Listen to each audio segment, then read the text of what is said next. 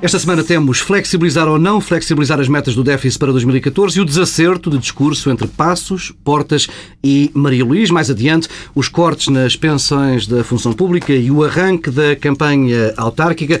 Pedro Adão Silva, Pedro Marcos Lopes. Eh, ainda ontem o Presidente do Eurogrupo afirmava que não é bom sinal discutir as metas para o déficit em 2014 em Portugal. Isto na mesma semana em que Paulo Portas eh, assumia no, de, que o Governo português eh, quer pelo menos mais meio ponto percentual de margem para o próximo ano. Entretanto, no Parlamento, na mesma altura em que Portas assumiu esse desejo, Maria Luísa Albuquerque admitia que o que vale para 2014 é ainda a carta que Passos Coelho enviou no início do mês de maio, a 3 de maio, para a Troika, uma carta com os detalhes eh, sobre os cortes na despesa, na despesa do Estado, 4,7 mil milhões eh, de corte ou de poupança, conforme a perspectiva, até 2015. Eh, a pergunta é, da Pedro Dom Silva, de que serviu afinal toda aquela ansiedade política do mês de julho, a mudança que foi visível no discurso do Governo para, nesta altura, à beira da oitava e da nona avaliações, regressarmos no fundo à casa da partida? Nós hoje podemos perguntar eh, ao Dr. Paulo Portas qual era o motivo para tanto drama. Porque afinal o Dr. Paulo Portas esta semana eh, incorporou o espírito de Vítor Gaspar dos últimos dias eh, e... Estás a fazer de Paulo Portas uma arma, portanto. e, e, e reproduziu eh, ligeiramente mais acelerado eh, o discurso de, de Vítor Gaspar, eh, sob tutela, aliás, de Maria Luísa Albuquerque e de Carlos Moedas, que uhum. acompanhavam eh, atentamente para ver se o vice-primeiro-ministro fugia do guião. Eu, eu, eu, devo dizer que, na verdade, um, o mais dramático de tudo isto é a forma como o ímpeto negociador de Paulo Portas, a forma como foi recebido pela Troika e pelo Presidente do Eurogrupo, que não faz parte da Troika. É, porque isso é um péssimo, um péssimo sinal. Uma coisa que eu devia, aproveito para recordar, setembro de 2013, nós devíamos estar a regressar aos mercados é, e o déficit previsto no memorando inicial para 2013 era de 2%, se não estou em erro. Só para percebermos o que é que... Dois e meio. Bom, mas em todo o caso, eh, estamos a falar da possibilidade de um déficit de 4,5% para 2014 isso acontece, em toda esta discussão acontece com o essencial, que é aquilo que tu referiste, que é o corte de 4,7 mil milhões acordado na sétima avaliação, acontece porque a estratégia de consolidação falhou. Falhou. Nada disto estava previsto e é o resultado de um falhanço. E nós fomos para férias a falar de um novo ciclo, de um programa cautelar do pós-Troika, e eu julgo que eh, agora eh, já todos percebemos que se tratava de uma enorme ilusão, uma enorme ilusão que, aliás, foi também alimentada no Conselho de Ministros. Primeiro, porque as medidas que estavam acordadas e que foram anunciadas na sétima avaliação não permitem nenhum novo ciclo, são altamente recessivas. Porque, por outro lado, talvez isso faça parte da ilusão. O adiamento da oitava avaliação foi uma espécie de brinde autárquico, eh, mas eu temo bem que a oitava avaliação pode, isto pode, este adiamento pode ter suspendido os problemas, não os fez desaparecer, e eu temo bem que a oitava avaliação vai ser uma tragédia, e porque eh, não há eh, nenhum debate para ser feito em torno da reforma do Estado um dos motivos da dissensão ou dissonância entre Paulo Portas e Pedro Passos Coelho esta semana foi esse tema, o guião, não é? o célebre guião da reforma do Estado, acho que é uma coisa... Com uma das mais extraordinárias frases que eu ouvi do Primeiro-Ministro. É difícil dizer isto, mas quando o Primeiro-Ministro diz aquilo que disse, se me permite... Sim, sim, sim. sim. O Primeiro-Ministro tem uma, tem uma frase absolutamente extraordinária que é... Quer dizer que... Já não surpreende, mas diz o Primeiro-Ministro qualquer coisa como isso. Estão em curso um conjunto de, de medidas a que falta orientação. Pronto, mas é isso, é verdade. A que falta orientação. Isto porquê? E depois, para terminar, sim, peço sim, desculpa sim. de te interromper, e, e, para terminar disse, porque falta a orientação que ficou de ser dada pelo vice-primeiro-ministro. Ele disse esperar receber até ao final do mês. Isto, já nem me recordo da data inicial, mas 15 de fevereiro, fevereiro, não é? 15 de fevereiro. E, portanto, a certa altura houve aquelas quatro páginas naquele Conselho de Ministros extraordinário na batalha, um, e, e, e, continuamos, continuamos nisto. Mas, na verdade, quer dizer, não há nenhuma reforma do Estado para ser debatida, porque um debate agora, depois do anúncio eh, dos cortes quantificados, com metas, eh, por rúbricas, que foi eh, anunciado no encerrar da sétima avaliação, eh, depois disso, qualquer debate tinha apenas um propósito, que era legitimar aquilo que já está eh, consagrada. Dar, e, dar e- corpo e dar àqueles corpo. números, não é? Mas os não, corpo os números já têm. Aliás, depois falaremos disso a propósito das pensões, também há coisas eh, interessantes. Politicamente, o que é que isto significa? Todos os problemas políticos que culminaram na saída de Gaspar e na, na decisão irrevogável de se demitir de Paulo Portas estão todos presentes neste momento. Estão todos. Não há nenhum que tenha desaparecido. Hum, o governo continua incapaz de apresentar medidas conformes com a Constituição, eh, continua a haver uma discordância eh, no Conselho de Ministros sobre o que é que deve ser feito, eh, em torno eh, também das metas para o déficit, como ficámos a perceber esta semana, e, acima de tudo, a própria inviabilidade estrutural da estratégia que tem sido seguida. E isso é o mais dramático, quando eu falava há pouco da, da forma como foi recebido. Porquê que é dramático? Porque aquilo que Paulo Portas procura agora fazer, não sei se procura, mas pelo menos mostra uma intenção, que é negociar, rever, Está assumida publicamente, pelo está menos assumida, agora, não é? vai falhar. Vai falhar também. O que significa que a única estratégia politicamente viável era a de Vítor Gaspar. Eu não digo isto com satisfação nenhuma, mas digo isto como constatação de que eh, isto é tudo uma loucura. Paulo Portas vai falhar. Esse falhanço significa que o próprio Partido Socialista vai ficar sem discurso. O Partido Socialista não vai dizer, bem, se fôssemos nós a pedir, isto ia ser diferente.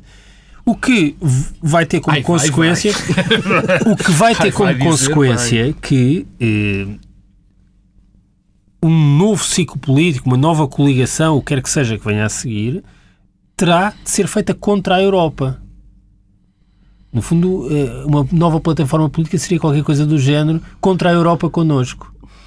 Para parafrasear uma célebre eh, frase do Partido Socialista. Isto mostra bem armadilha em que estamos. Pedro, não confies tanto na memória das pessoas. O slogan não era bem esse. Era a Europa connosco. Ah. Não, contra a Europa connosco. Quer dizer, de algum modo, é como se fosse possível conceber uma nova coligação política e social em Portugal contra a Europa. Isto mostra bem, eh, por um lado, já, já conhecemos a inviabilidade financeira, económica e social da estratégia seguida até agora, da austeridade mágica, tudo isso, mas também a própria inviabili- a sua inviabilidade política e a forma como essa inviabilidade política se pode traduzir numa espécie de eh, beco sem saída. E nós estamos assim empurrados para um beco sem saída. Pedro Marcos Lopes, de que é que serviu aquele drama em julho? Serviu para o serviu para o, o Dr. Paulo Portas e o CDS terem mais poder eh, terem mais poder para eh, Bem, mas que é que Para haver- de que é que serve, é já lá- serve já- lá- o poder serve sempre ao- de Lima, eh, dentro poder- do governo, sem... Sim, calma, mas o poder. Poder dar continuidade Deixa-me dar esta resposta. Deixa-me dar esta resposta. O poder serve sempre a alguma coisa. O poder serve, por exemplo, para consolidar o poder. Parece, um, parece uma pescadinha de rabo na boca, mas não é. O poder serve para consolidar poder. No caso dos partidos, no caso, por exemplo, do, do, do CDS, é vital ter poder. Porque o CDS é um partido sem, sem, enfim, sem implantação, implantação no país, a nível dos sindicatos, a nível da estrutura, das estruturas sociais, a nível das autarquias, e, portanto, precisa do poder como do pão para a boca para se autossustentar. Mas isso é outro CDS, assunto. partido sindical, será uma nova Exatamente, realidade. seria, seria uma nova realidade. Mas isto é fundamental para um partido como a CDS, mas não, não, é esse o tema, não, não é esse o tema da questão. De facto, eh, eh, tudo aquilo não serviu em termos da futura política e do caminho de Portugal, serviu para muito pouco ou nada até agora. Não sabemos, pode vir a dar. Quer dizer, porque estamos no, estamos no meio de um processo negocial. Eh, e apesar dos indícios que o Pedro descreveu serem irem no sentido de que vai ficar tudo na mesma, quer dizer, a mim custa-me muito achar que uma grande mudança de, de política é mudar o, o, o déficit de, de, para 2014 de 4,5% para 4%. Isso a mim, de ou 800 de, com certeza, de 4 milhões, para 4,5%. Não, não me diz nada porque no fundo vai sempre dar ao mesmo, que é assim, a receita está errada. Todos nós sabemos que a receita está errada. O próprio governo sabe que a receita está errada. Quer dizer, obviamente que eu espero que haja alguma sanidade mental, que ninguém no governo esteja iludido, e parece que não é o caso, há que dizê-lo, com estes recentes números, com os, com os números das exportações, que curiosamente também coincidiram com o aumento das importações. Isso devia dizer a alguém alguma coisa às pessoas que fazem este tipo de análise. Não houve mudança estrutural. Exatamente. Uh, portanto, porque já sabemos que quando as exportações Quando crescem, consumo, arranca. quando arranca o consumo, arranca a economia, devia dizer alguma coisa às pessoas. Mas enfim, nós já sabemos que, que não há caminho, que este caminho é errado. A Europa, pelos vistos, insiste neste caminho errado, porque por muito que Paulo Portas tenha garantido que ia negociar e que ia mudar as coisas, pelos vistos, não está a ser capaz. Esperemos que seja capaz, mas o que está aqui em causa é muito mais do que isso. Na revisão de algumas metas está a ver, tem a ver com a mudança de política que a Europa tem que ter em relação a nós. Se a Europa não tiver uma mudança política em relação a nós, e não é só em relação a nós, uma, uma diferença de política em termos globais, em termos europeus diferentes, nada nos poderá salvar. Também é verdade. Nem Paulo Portas, nem ninguém. E, de facto, as indicações da Europa são essas. É que nada vai mudar. Mas há aqui algumas coisas que politicamente são muito curiosas. Uh, já sabemos que, que o caminho está errado. Já sabemos que vai haver uma insistência neste caminho que vão, vai fazer com que todos estes indícios eh, supostamente otimistas e otimistas que irão desaparecer, porque é evidente que o corte dos 4 milhões ou dos 3 milhões irá ter consequências recessivas graves. Mais coisa, menos coisa, 3,8 milhões no próximo ano. Sabendo, e, e isto para mim é que é fundamental, sabendo que este corte não corresponde a nenhuma ideia de reforma ou de reconstrução de um, do novo modelo económico, ou sequer... Corresponde. Não corresponde. Ai, corresponde. Não corresponde. Não corresponde. corresponde à, à lógica do empobrecimento. Não, isso é outra coisa. Isso é outra não, coisa. É Eu estou coisa. a reestruturar em termos de a reestruturar em termos do, do, comportamento do Estado e do próprio tecido económico. Não corresponde a nada. São cortes que depois têm as consequências que o Pedro provavelmente está a dizer. Mas não há um pensamento. Não, mas o, pensa, a não, dizer. não, o pensamento foi sempre esse, foi empobrecer. Basta, Oh, Pedro. basta ouvir o que. Quer dizer, se nós recuarmos não vale a pena também reconstituir a história recente do país. Se nós recuarmos dois anos e pouco, percebemos que o objetivo foi sempre esse. Está bem, mas ó Pedro... O, isso é um objetivo oh, em si. Pedro, e portanto mas não isso, vale a pena criar a ilusão de que havia aqui o, que o pensamento digo, estratégico. Não, o pensamento não, estratégico é estratégico. é deslegitimar o papel do Estado e das funções não, públicas isso é outra história. e, e empobrecer. Não, eu não, eu não, não, não vejo, não vejo. O empobrecimento é verdade, mas o empobrecimento não é uma estratégia por ela própria. Isso não é? Não, não é uma estratégia por ela própria. Bom, mas deixa-me ir, deixa ir em frente. O que é estranho, portanto, tudo isto está a acontecer, isto vai piorar, isto parece-me claro, quer dizer, porque tudo o que aconteceu, esta estratégia deu os resultados que deu até agora. Não houve consolidação orçamental, cresceu o desemprego, não houve mudança estrutural nenhuma na economia portuguesa. E vamos insistir. Aquela história vai-se insistir para acontecer o mesmo. E, no entanto, em termos políticos, mais, sim, digamos, mais comezinhos, mais pequenos, nós olhamos para o nosso cenário político e é que verificamos. Verificamos, por exemplo, algo que se passou hoje, que eu estou espantado, que é um crescimento do Partido Social Democrata nas sondagens. E uma, Os dois uh, últimos estudos. Duas... E, uma, e a minha. E, e aquilo que. E isto, Mostram isso. e isto peço desculpa, mas isto é apenas a minha percepção. E a minha percepção diz-me, a minha, digamos, o meu coeficiente de queixo, a minha sensibilidade diz-me que é muito provável que as próximas eleições autárquicas, que já falaremos, adiante, serão, não serão propriamente uma derrota vassaladora para o Partido Social Democrata. Quer dizer, e eu olhando para isto, bem, isto está-se a tornar um beco, um beco sem saída. Isto começa a não fazer muito sentido.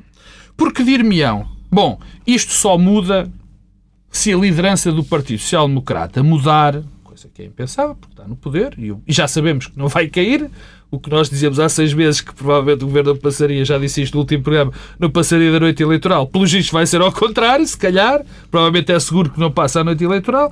Mas o que isto me diz? Que era preciso mudar, voltando atrás, que para mudar toda a estratégia do país, do Governo, uh, uh, para algo diferente, não como o Pedro e Silva contra a Europa, enfim, a caricatura que ele fez, mas ter uma nova posição e uma nova atitude, não faz sentido. Porque, de facto, a única coisa sólida que temos é esta política suicida do governo. Porque, de facto, as pessoas, nem nenhum lado, conseguem ter uma identificação com outro tipo de política. Pedro, temos a esquerda sem respostas ainda? Sim. Não é de agora. Não é nada. Não é, na verdade, repara. Já tinham tempo para ter estudado o caso. Não, não, não há. Não é de agora, mas já podiam ter chegado. Nada de novo. Nós estamos exatamente no mesmo ponto onde estávamos eh, em maio ou fins de abril, quando eh, nos últimos dias de Vítor Gaspar. Sim, mas esta, esta, questão da esquerda não ter uma resposta para a crise já é mais é anterior a tudo isso. É anterior, tudo, tudo é anterior o facto desta estratégia eh, de consolidação não funcionar, é, é, anterior os bloqueios políticos que vivemos na Europa, é, é, anterior o facto de não haver uma resposta hum, do, do, do centro-esquerda, não é? Que não passe pela saída do euro, essas coisas. Eh, tudo isso é anterior. Eh, tal como, é, como se mantém uma expectativa que eu nunca percebi, primeiro em relação às eleições em França, agora em relação às eleições alemãs, que não vão mudar nada. O problema nunca foi, nem nunca será apenas o facto de Angela Merkel ser a chanceler, é um problema político mais profundo, uma clivagem eh, nos eleitorados europeus em relação eh, aos limites da solidariedade e aos limites da austeridade, para parafrasear o, o, o muito ilustre ministro Maduro. Eh, para, eh, o problema não é esse. Há vencedores e ganhadores nesta crise e há perdedores. Nós somos os perdedores. Há quem esteja a lucrar muito com esta a conversa, a conversa do limite para a solidariedade é, é mais uma das coisas inqualificáveis, insultuosas. E eu acho que também, eh, se nós... Só há pessoas que estão a ganhar, isto em termos de países. Em Sim, termos da nossa comunidade, não. Não, não, não todo país. Eh, eu, eu, eu devo dizer que me faz muita confusão quando eh, nós aceitamos, já disse isto também, quando nós aceitamos quer dizer, para nós próprios uma espécie de culpa moral e quando a reproduzimos, quando replicamos linguagem, quando falamos de requalificação para falar da, da antecâmara de despedimento, quando eh, eh, dizemos, somos membro de um governo e diz que há limites para a solidariedade dos, dos outros governos. Mas qual solidariedade? Qual, qual é? Que solidariedade até agora é que houve da Alemanha? Quer dizer, a Alemanha tem sido um beneficiário objetivo desta crise. E, e, e, a Alemanha está numa posição eh, hegemónica e relutante ao mesmo tempo. Isso não é uma opinião, quer dizer. Não, não, não. Isto é um facto. facto. É Continua a financiar-se a, eh, a juros baixíssimos. Eh, tem vantagens, tem vantagens com eh, a presença no euro e com, e com a situação em que o euro se encontra. tem é uma capacidade hegemónica, é, mas ao mesmo tempo relutante, que não assume. Há uma, uma das coisas curiosas e um dos paralelismos que já tem sido feito muitas vezes entre esta crise e a crise dos anos 30 é exatamente a transição de, eh, de potência hegemónica. O Reino Unido, no final, no princípio dos anos 30, já não era a potência hegemónica e os Estados Unidos ainda não quiseram assumir o papel hegemónico de alguma forma eh, já começavam a assumir, não assumiram na plenitude e isso resultou numa enorme crise. Nós agora estamos numa situação parecida. Há uma nova potência hegemónica que não assume o seu papel, que é a Alemanha. E, portanto, eh, ver nem membros... Pode, do... Nem pode, nem Bem, não sei, não, quer dizer... Isso é outra história. Mas ver membros do governo português, ainda para mais apresentados como uma, um grupo dentro do governo superior eh, aos seus eh, colegas de governo, superior até na forma como demitem, demitem eh, outros membros do governo em, naqueles em briefings em direto e depois, quer dizer, a, a, a fazerem declarações desse tipo, a mim causa-me a maior oh, Pedro, deixa-me, deixa-me, deixa-me, o Pedro disse que nada mudou. De facto, nada mudou. Nada mudou em termos europeus, não vai mudar na Europa, nas, com as eleições alemãs, provavelmente as eleições alemãs vão trazer algo de terrível, que é o caso de, por exemplo, a doutora Merkel ganhar. Eu disse doutora Merkel. Pois disse. da senhora, pronto, também é, serve. É doutorado. Exatamente. A senhora Merkel ganhar as eleições e corrermos o risco do SPD de repente fazer um discurso. É pela Universidade de Karl Marx. Exatamente. Nunca senhora era Essas... Isto é uma grande tese do Adão e Silva sobre as origens. Essas coisas sobre as origens. mas uh, fora isso agora eu, esse... não tenho nada a teoria que aquilo que fomos na juventude é irrelevante para, o nosso, para a nossa vida tem, adulta. Mas isso Quer dizer, quem, quem é do mesmo modo que eu alguém que foi do, que isto, Eu cheiro que isto vai para o Ministério da Educação. Começa, Pedro. Evidente que ter sido do Partido Comunista é, reconstruído, não é? Isso é maoísta, maoísta. Portanto, o PCR eh, não é. Marca as pessoas. São coisas claro. que deixam marcas. Claro que sim, claro que sim. Aliás, nós temos neste momento um conjunto de pessoas. Como aliás tem visto. Muito interessante. Nós temos um conjunto de pessoas eh, com bastante relevância nos meios de comunicação social e na política que vem da extrema-esquerda hum. e tem. Por, por, mas isso, há extremas-esquerdas e extremas Não, agora já há outra extrema-esquerda. É, ah, sim, é várias. A extrema-esquerda é um mundo Pedro, de coisas. Pedro Bom, mas deixa-me acabar. A... Sim, a senhora, a, a senhora Merkel ganhar até é uma hipótese muito séria do SPD, do Partido Centro-Esquerda alemão, se transformar no partido que acha que a senhora Merkel não deve ajudar, entre enormes aspas, o resto da Europa, a Europa com mais necessidades, Uh, uh, neste caso. Mas há, há uma, uma coisa de mudou. nos países do Sul. Claro é? que sim, claro que sim. Quer dizer, isso desde o momento em que não houve, quando não há uma mudança, uma união, quando os países do Sul são incapazes de ter uma plataforma comum e de ter, de ter a percepção de que muitos dos seus problemas são problemas comuns, não vamos a lado nenhum. Mas eu acho que o mais importante é, de facto, a política europeia em global. Mas não vamos, porque isto já era. Já me estou a alargar muito. O Pedro disse que estava tudo igual. Em Portugal há uma coisa que não está igual. E isso é fundamental. É bom que se diga. Em maio, provavelmente, antes da crise e durante a crise, nós estávamos convencidos que o governo não poderia passar a noite eleitoral. A consolidação do poder deste governo e a percepção de que este governo provavelmente vai durar até ao fim do seu vai, vai, vai, vai durar até ao fim, vai cumprir o seu mandato, é recente. É muito recente. A convicção generalizada, porque nós passamos do momento em que todos estávamos convencidos que o governo ia cair, se não caísse naquele momento, caía na noite eleitoral, O próprio governo, aliás. isso, isso é um bocado verdade. desde logo o próprio Isso é um governo, bocado porque, verdade. É- não é totalmente, mas é verdade. Neste momento o governo está. Eu acho que Passos Coelho todos- nunca teve essa Estão percepção. todos amarrados uns aos outros. Eu acho que Passos Coelho- à beira de assinar um Não. acordo patrocinado pelo Presidente da República que Sim, colocava mas vou-te uma, dizer uma coisa. um- um- que alterava o prazo de validade ó, do Paulo governo. Tavares, mas eu digo-te uma coisa. De facto, há uma pessoa que nunca achou que estava para cair e sempre se recusou a cair. Foi Passos Coelho. E mostrou isso quando não aceitou o pedido de demissão de, de, de Paulo Coelho. E o facto, e o facto é que eu estou convencido que para, as- para a opinião pública quer dizer, há algo, há- tem que haver uma explicação. tem que haver uma explicação. Porque não é possível um primeiro-ministro dizer as barbaridades que diz, fazer as coisas que faz, dizer uma coisa hoje, amanhã outra, dizer que o vice-primeiro-ministro não orienta, eh, eh, que isto são apenas medidas porque o vice-primeiro-ministro não, não tem a reforma pronta, depois diz que a Constituição não dá 900 mil eh, desempregados, já tinha falado na TSU, isto tudo, e subitamente temos um primeiro-ministro que sobe na sua popularidade, e subiu, e eu estou convencidíssimo disso, porque deu uma sensação de Subiu que era homem do popularidade, leme. não Subiu, só vi os subiu, dados de intenção de subiu, voto. e subiu. intenções de voto. E intenções de voto. Subiu na dois porque deu, estudos. deu a sensação de que era um homem, era o único que estava lúcido no meio daquela loucura toda. Conseguiu passar e, de facto, isso é o que mudou. O que mudou essencialmente na política portuguesa foi que, neste momento, ninguém, em bom rigor, pensa que o governo pode acabar. E mudamos nós de tema agora também. Eh, Esta semana o Conselho de Ministros aprovou o plano de convergência entre as pensões e as reformas da Caixa Geral de Apresentações e o Regime Geral da Segurança Social. Eh, Na prática há um corte de 10% nas pensões acima de 600 euros, depois com algumas nuances eh, para os pensionistas mais idosos. A semana foi muito rica em vozes indignadas contra esta medida.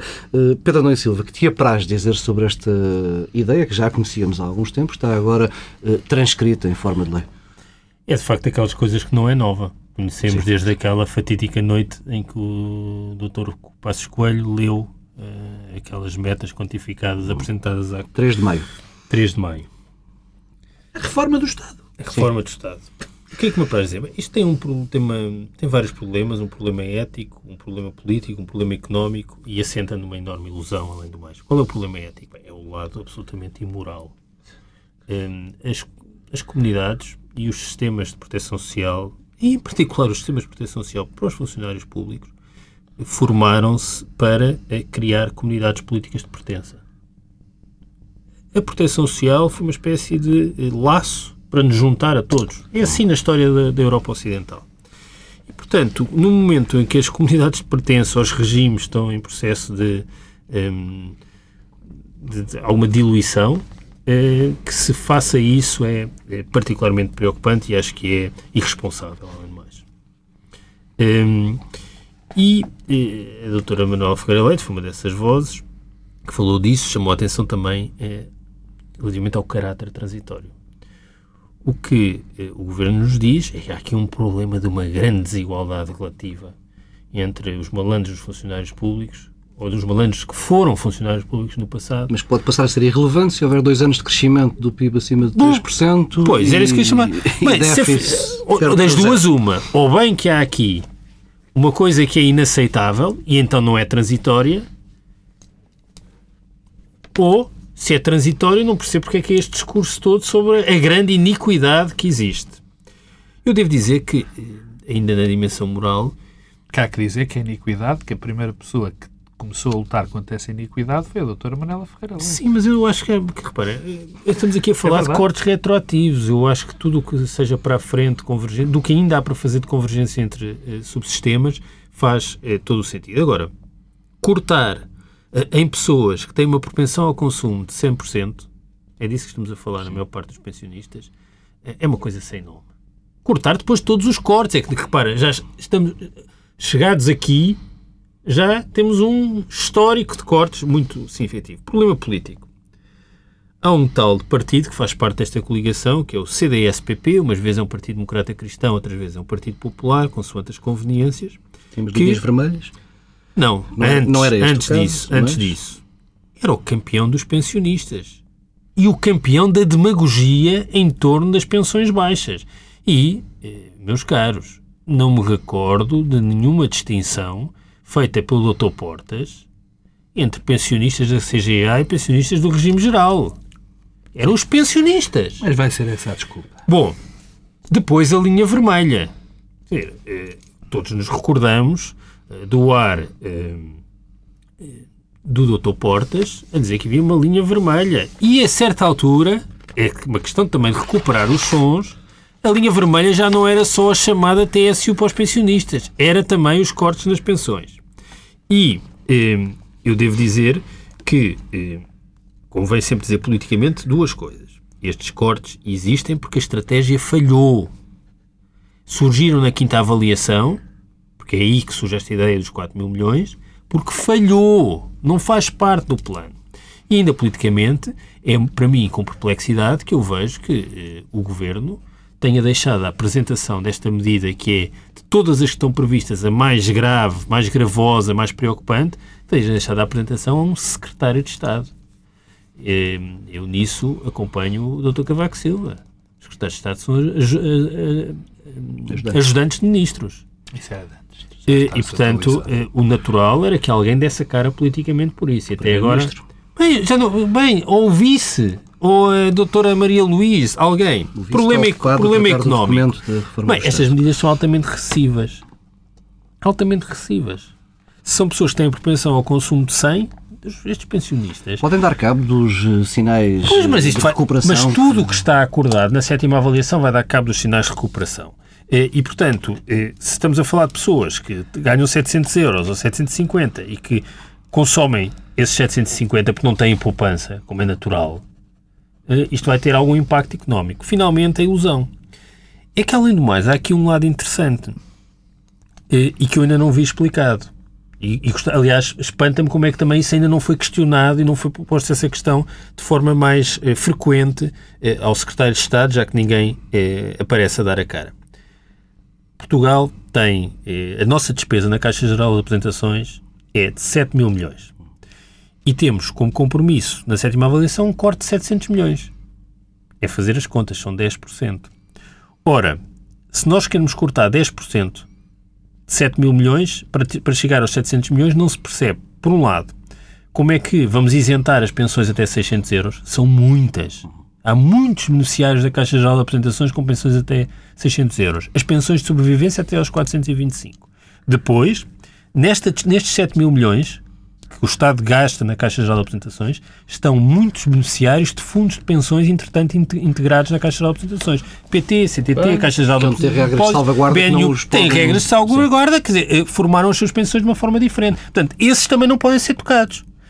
O que significa que, além de mais, isto tudo isto assenta numa ilusão não vai ser possível chegar aos 700 milhões. Provavelmente este, este, estes cortes, com estes cortes chega-se a metade do montante. Metade. Não por acaso o FMI, no relatório que fez, 20%. falava de 20%. E, portanto, isto novamente é aqui uma questão de ilusão. Eu pergunto-me, o Governo está a iludir-nos a todos?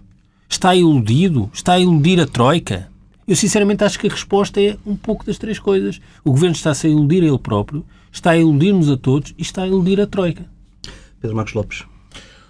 Olha, Paulo, eu a mim, eh, eu, eu posso, eu acho que o Pedro disse em relação ao, aos, ao ponto económico, em que, obviamente, que isto é uma, uma medida altamente recessiva, isso enfim, não é, um, é evidente, com gente que tem uma propensão ao consumo de 100%, falando claramente, é uma pessoa, são pessoas que gastam tudo aquilo que recebem, eh, também, enfim, não, não, vou perder tempo com isso. Desperdiçam o muito Pedro, dinheiro. o Pedro já, já Os pensionistas que desperdiçam imenso dinheiro em gastos supérfluos. Sim, é, é- é evidente a questão das contas eh, e daquilo que vai significar para, para o equilíbrio das nossas contas também está suficientemente explicado. Oh, oh, oh, acho- Deixa-me só dizer-te uma coisa.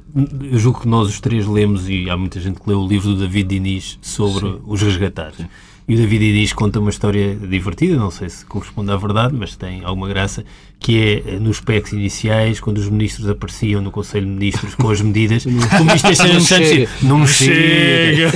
Nós aqui estamos exatamente a mesma coisa. Não, Não chega. chega, Isto não nunca chega. Os cortes nunca chegam, porque vai ser sempre preciso cortar Não, mais. mas, eh, portanto, eu não vou, a questão da a questão económica, não me vou debruçar sobre ela. Não vou debruçar-me também sobre esta questão, que também tem a ver com, com, com a questão económica, eh, de que estes 700 milhões, eh, enfim, será prova, provavelmente através de um passe de mágica Mas tens de debruçar sobre que alguma vão coisa. ser. Que vão ser sim, mas, isto é para criar um momento, estás a perceber? Para criar expectativas. Não vou, não, não vou, não queria falar muito da questão da memória, apesar de, de- de- isso vou falar um bocadinho. Eu lembro-me bem do Dr. Paulo Portas, lembro-me bem do Partido dos Reformados. O Dr. Paulo Portas não pode andar a brincar toda a vida com as pessoas, não pode andar a brincar toda a vida com a medida das pessoas. O que o Dr. Paulo Portas faz na política portuguesa é algo profundamente negativo para todos nós. Não pelo seu comportamento, não pelos seus atos políticos, pela sua maneira como é ministro, provavelmente é um excelente ministro e foi um ministro, e foi um bom ministro de muitas coisas, só que ele contribui para a descredibilização completa do- da política portuguesa. Quando o Dr. Paulo Portas diz aquilo que diz, se consegue desdizer passado um mês ou num dia seguinte, como foi naquele caso nós conhecemos, é, é verdadeiro. Ele tem que ter noção disso. Eu acho que ele não tem, mas tem que ter noção disso. Que ele, é- ele está a contribuir para uma descredibilização total da política portuguesa. Depois, também na questão da memória, lembro-me bem de Passos Coelho, o Dr. Relvas e o Dr. Catroga dizerem que quem dizia que era preciso cortar as pensões ou os salários estava louco, era um demagogo, era um infeliz, quase que era preciso amputá-lo. Não vou falar disso. Eu vou falar do problema que a mim mais me perturba, que é o facto de nós, neste momento, estarmos eh, eh, a brincar com a base, quase com, não é bem, mas é quase com o contrato social que temos. Dizer, nós andamos a brincar com a confiança que os portugueses ou que qualquer comunidade tem em relação ao Estado.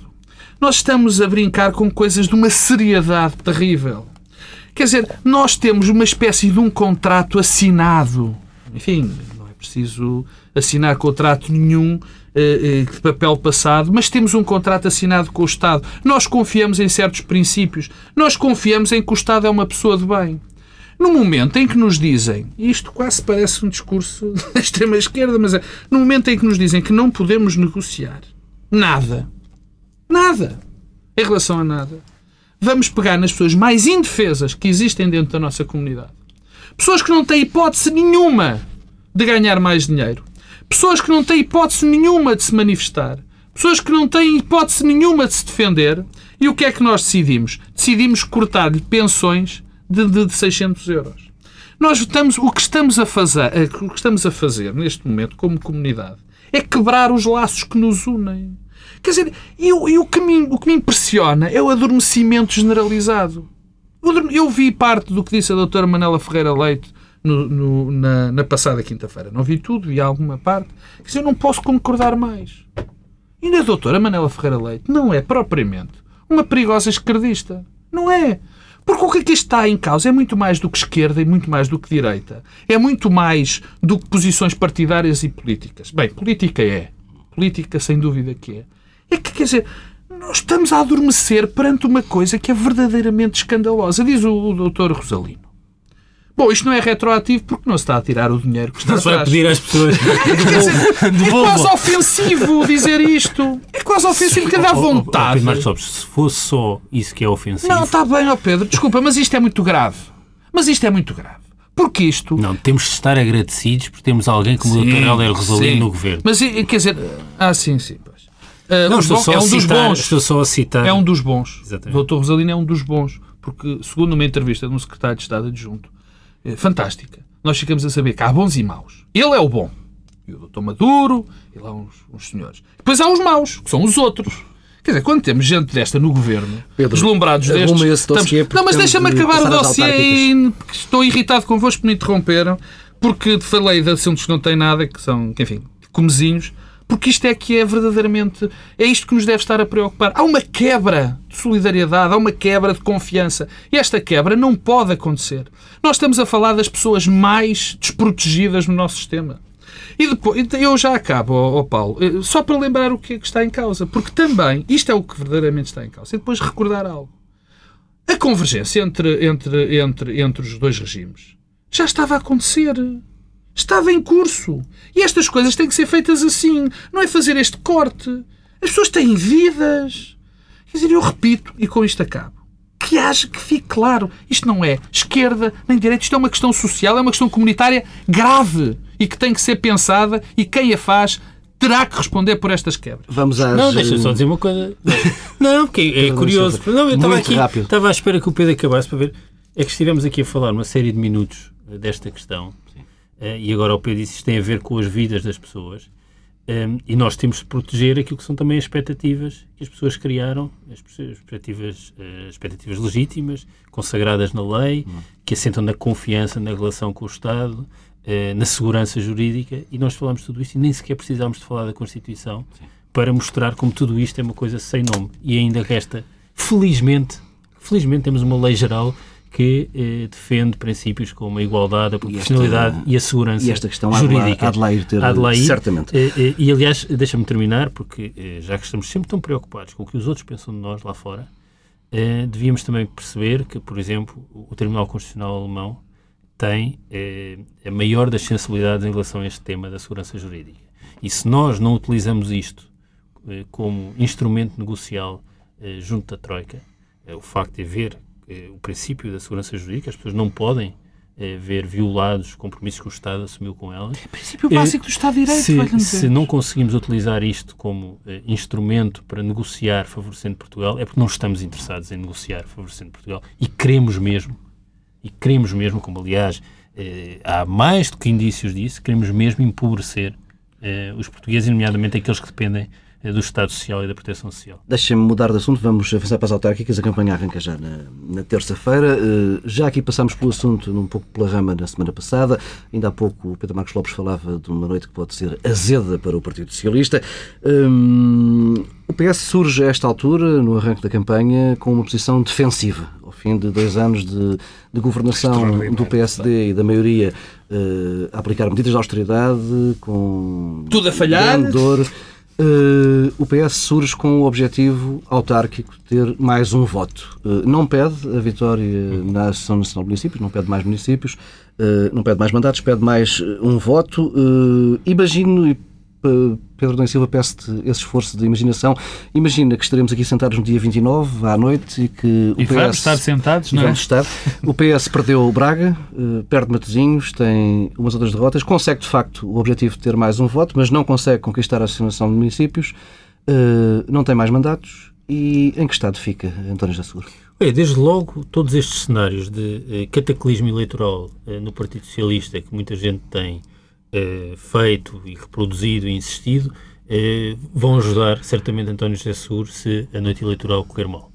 Porque as, as expectativas estão a ser colocadas de tal modo baixas é que eh, isto eh, acaba por ser. Oh, eh, Pedro, Pedro, essa tese não. não, não, Pedro. só- não, não é uma tese. Isto, reparem, tanta insistência num cataclismo eleitoral que eu também não vejo que tenha essas dimensões, eh, eh, essas dimensões que, que são anunciadas, isso na verdade vai ajudar a gestão de danos de António José Seguro na noite eleitoral. Eh, O que, é que, o que é que eu acho que há eh, de facto de novo eh, rápidos, nestas eleições autárquicas? É que a dinâmica cíclica, que é a penalização eleitoral de quem está no governo e que seria, e que nestas eleições em particular deveria ser fortíssima, vai combinar-se com aquilo que eu acho que é uma transformação estrutural, que é uma perda conjugada de votos do PSD, do CDS e do PS. Todos vão perder. Nós, pela primeira vez, vamos ter PSD, CDS e PS com uma soma de votos muito inferior àquela que tiveram eh, no passado. E isso coloca-nos eh, no mesmo lugar onde estão os outros países eh, da periferia da zona euro, que é eh, uma desagregação eh, dos partidos que governaram desde as transições para a democracia eh, e a penalização do Partido Socialista. Eu agora teremos tempo para avaliar e falar de António José Seguro. Eu gostava de chamar a atenção para uma coisa muito mais estrutural. António José Seguro fez, não é mais, fez péssimas escolhas autárquicas, demitiu-se eh, de, da intervenção naquilo que são as escolhas em vários conselhos. Com isso, ganhou um seguro de vida para aquilo que é a Interno. sua afirmação interna, mas deixando isso de parte, deixando isso de parte, o que nós vamos assistir é uma coisa mais estrutural, que é eh, um declínio de todos os partidos de poder, em que eh, a quebra mais acentuada de quem está no governo não será compensada por ganhos de quem está na oposição, que era a tradição em Portugal. O PSD ganhava quando o PS estava no, no governo e vice-versa. Isso não vai acontecer. Teremos certamente eh, mais oportunidades para falar disso. Pedro Marcos Lopes. Muito rapidamente. Primeiro, não há, danos ele... não há danos na noite eleitoral que ponham em causa a liderança de António José Seguro, nem como não houve danos de governação que pusessem em causa a liderança do, do Passos Coelho. Nós estamos perante duas pessoas que têm uma escola onde o poder, ter o poder é tudo. Ter o poder é tudo. E não serão eles que entregarão o poder. Alguém lhes vai ter, como diria já célebre frase do Pacheco Pereira, só, há bomba. bomba. Portanto, António José Seguro pode perder todas as câmaras, pode-lhe acontecer as mais, as mais uh, pode ter a maior derrota, porque vai ser uma derrota eleitoral, sempre, pelos dados que conhecemos, mas pode ter a maior derrota, até pode ser pior, que se manterá. Agora, uma coisa que Pedro, eu não muito concordo... Rápido, sim, sim. Mesmo, limite. Sim, e vamos ter muito tempo a falar disto. É uma coisa que eu, que, que eu tenho que realçar. É bem não concordar. Mais uma vez, o Partido Social Democrata demonstra que é um partido, enfim, já sabemos que é um partido de poder, mas tem uma resistência, uma resiliência absolutamente brutal. O Partido Social Democrata e a sua máquina, no bom e no mau sentido, sabem que dependem integralmente do poder autárquico, daquilo que conseguem nas autarquias. É esse que tem sido a sua base de poder. O Partido Social Democrata nos últimos 15 anos só teve 3 anos no poder. E maus. E manteve-se como partido. É um partido que, como não tem solidez ideológica, como está, tem apenas isso, faz a diferença. E nestes momentos, o partido une-se de uma maneira, de facto, notável e consegue ter o provável resultado bastante bom. Guarda o resto do raciocínio para o programa da próxima semana. O Bloco Central regressa no próximo sábado, num horário ligeiramente diferente, uma hora mais tarde, entre o meio-dia e a uma da tarde.